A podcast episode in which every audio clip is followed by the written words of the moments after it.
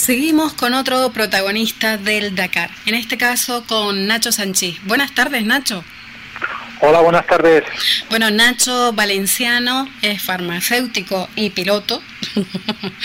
y en 2017 eh, participó en el rally de, Mersuga, acabando 51 de la general. En dos en el rally de, de Gelas en Grecia, acabó sexto. Eh, ha participado en el Dakar en el 2018 en el Dakar 2019, en el que hay que mencionar que en la penúltima etapa eh, tuvo una caída y eh, aún así consiguió llegar a, la meta, acabar en una 71, en una lugar, en lugar 71 de la general y eh, ahí pues mm, le diagnosticaron que tenía tres vértebras rotas. Eh, Nacho, mm, vamos, impresionante lo tuyo. Sí, sí, sí, la anécdota ese es muy... Muy fuerte, ¿no? sí, sí, un poquito fuerte. El día 9, la penúltima etapa del Dakar pasado, entre medio de unas dunas muy, muy grandes, había una especie así de sitio más llano y iba tranquilo por esa zona, pensando que seguía en carrera no lo que sabía era no cometer riesgos y de repente una pequeña protusión en el terreno me hizo volar y había un socavón después y caí en la parte vertical del socavón teniendo una fuerte compresión lumbar, no fue ni que había aterricé encima de la moto pero se me comprimió la zona lumbar ahí y, y volqué después de parar la inercia y en el momento creí que no volvía a andar más de, de la del impacto tan grande. Digo no, vuelvo a andar ya se me acabó a mí esto. Y en el suelo tenía sensibilidad a las piernas puse pude ya poner de pie y ya me puse de pie ya quedaba levantar la moto y no podía. Con tres vértebras rotas no levantar eso así tirando de, de lumbar era pues era inhumano y improcedente pero al final una de esas ya conseguí levantarla y no solo con eso, sino subirme y, y decidir, seguir, decidir seguir hacia adelante. La kilómetro 25 de 313 de especial acaba de salir, eh, no llevaba ni una hora y, eso me pasó, pero que, que, que, no podía ser mi final y, así fue. Seguí para adelante, no sabía lo que tenía y acabé como pude, llegué destrozado al campamento por la noche, me ayudaron a bajar de la moto, a vestirme, estuve cuatro o cinco horas tumbado en una vaca, me pincharon la culeta y antiinflamatorio analgésico y remitió el dolor y la molestia, me pude duchar, cambiar, cenar y prepararme para el día siguiente a salir a acabar los 116 que habían de especial más los 200 de enlace y conseguir acabar, acabar el Dakar 2019. Así fue, así fue. Y al alcance de la lesión me enteré en febrero, a mitad de febrero en España, cuando ya me hicieron eh, me dijeron resultados de la resonancia por, el tema seguro, que lleva todo su proceso, pues vi lo que era, lo que me había pasado y ya cuando vi eso, pues, pues me emocioné más. Claro, impresionante. Yo te iba a preguntar si, si, si, esta tremenda caída, si te afectó y, te anuló el, el, nervio del dolor o, la inconsciencia, porque... Mm, no, no, no, ya te digo, yo tuve un momento consciente y no una caída, fue un, lleva la inercia hacer la moto y caí sobre una salta, con un salto y en vez de caer en, en llano o moto corre, pues caí, digamos, en un ángulo de, de 45 grados, pero en, en pendiente eh, positiva. Entonces toda la inercia paró, paró en seco la moto y se atascó, digamos. No, hablaba no de la inconsciencia de que te quedaras inconsciente, sino de la inconsciencia de, de, de, continuar y de, y de seguir eh, además en la, siguiente etapa. Eh, Nacho, aparte de, de, participar en el Dakar y de, practicar RAI y, y enduro, ¿practicas alguna otra modalidad? Sí, eh, soy aficionado al deporte, me gusta de las dos ruedas, pues el bici de montaña, moto de trial también tengo, motocross, también tuve moto de carretera, participado en pruebas de supermotar, en circuitos y en urbanos, y correr, naval, triatlones también he hecho, carreras de montaña también he hecho algo, de, a pie, es un poquito de todo, me gusta. Muy bien. Eh, Nacho, el participas con, con una KTM es, una KTM Rally. 450. 450. En el equipo FM Spin FM Spin sí, correcto. Vale, perfecto. ¿Y este equipo, eh, que es un, equipo de dónde? Son de de Llagostera, en provincia Barcelona, no sé, es provincia de Lleida, creo. pues ¿Y, qué, no estoy seguro. y va, contigo y con algún otro más participante, entiendo, ¿no? Este sí, el año pasado me arrastró a este equipo un piloto de motos, Mar Solar, amigo, que le, estaba dentro de esta estructura, eligieron de buscar un compañero, me lo dijo a mí y yo las posibilidades que tenía, pues al final decidí ir con ellos y, y fue también la cosa que este año repito, ellos son un equipo profesional que se dedican sobre todo al tema de cuatro ruedas, a buggies y, a rallies de coches y, ahora ha hecho una infraestructura así para el Dakar también y, este año vamos tres motos, una moto más que el año pasado.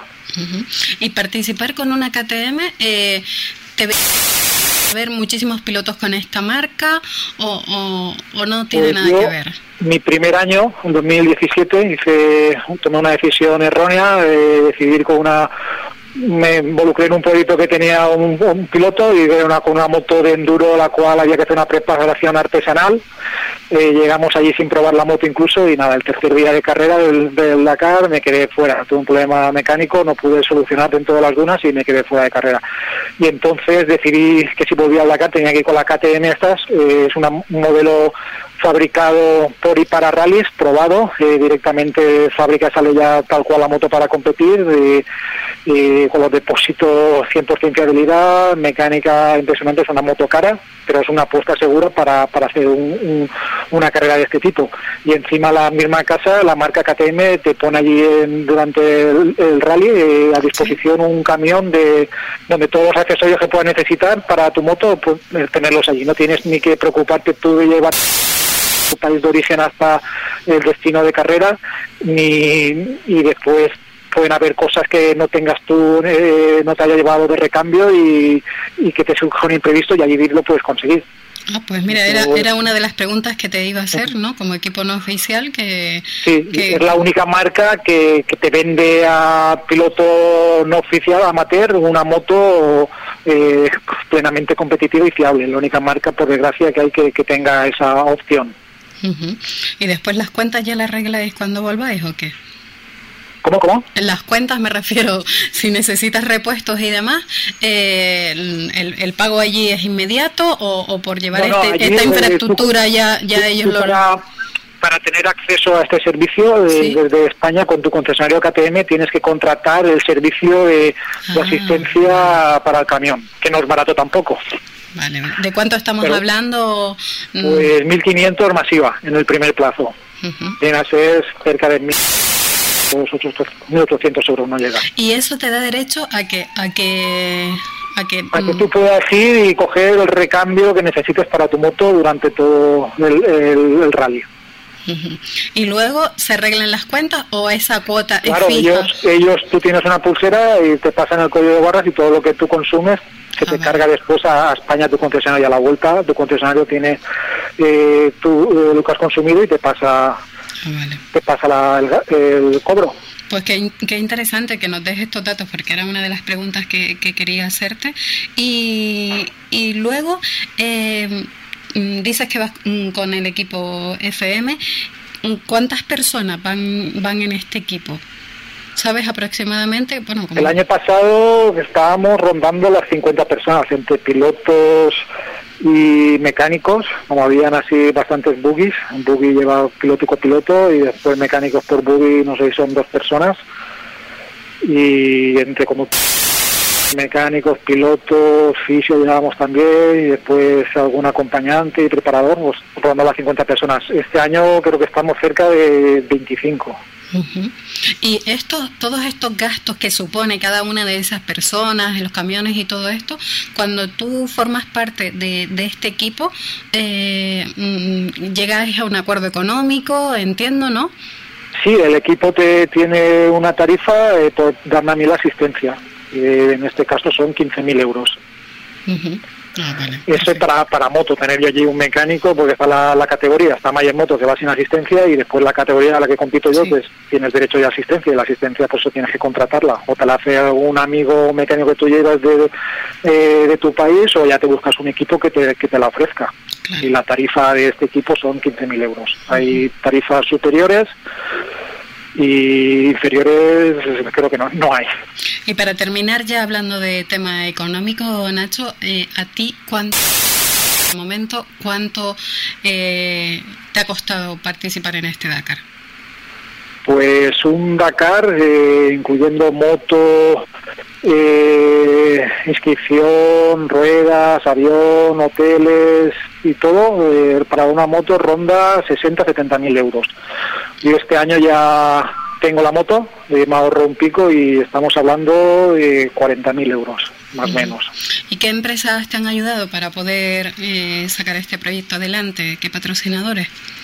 Sí, eh, tienes que moverte mucho, no es fácil. Hoy en día está la cosa mal. Se consiguen cosas, pues bastantes amigos, empresas cercanas y después eh, algún constructor ha salido por ahí, van saliendo cosas, pero nunca se consigue todo al 100%, por lo menos no es mi caso. Claro. ¿Y qué, cuál es tu, puedes decir que es tu, tu, tu patrocinador eh, principal? ¿Quién, ¿Quién dirías que es en tu caso? ¿Quién diría que es? Pues en este año eh, tengo más punteros que es eh, el colegio de farmacéuticos y después una empresa de aislamiento. Las puedes nombrar sin problema, Nacho, si te, si te apetece, o sea que... Sí, eh, Impulse System y Mikov. Perfecto. Eh, Nacho, yo solo quiero desearte muchísima suerte. Me encantaría poder hablar contigo eh, al regreso del Dakar una vez que hayas descansado y demás y ojalá sea para felicitarte como que has terminado en un Dakar y además en, un, en una buena posición. Eh, nada más. Nacho, muchísimas gracias. A vosotros, un placer. Buenas tardes, Nacho. Venga, saludos. Saludos. Hasta luego. Hasta luego.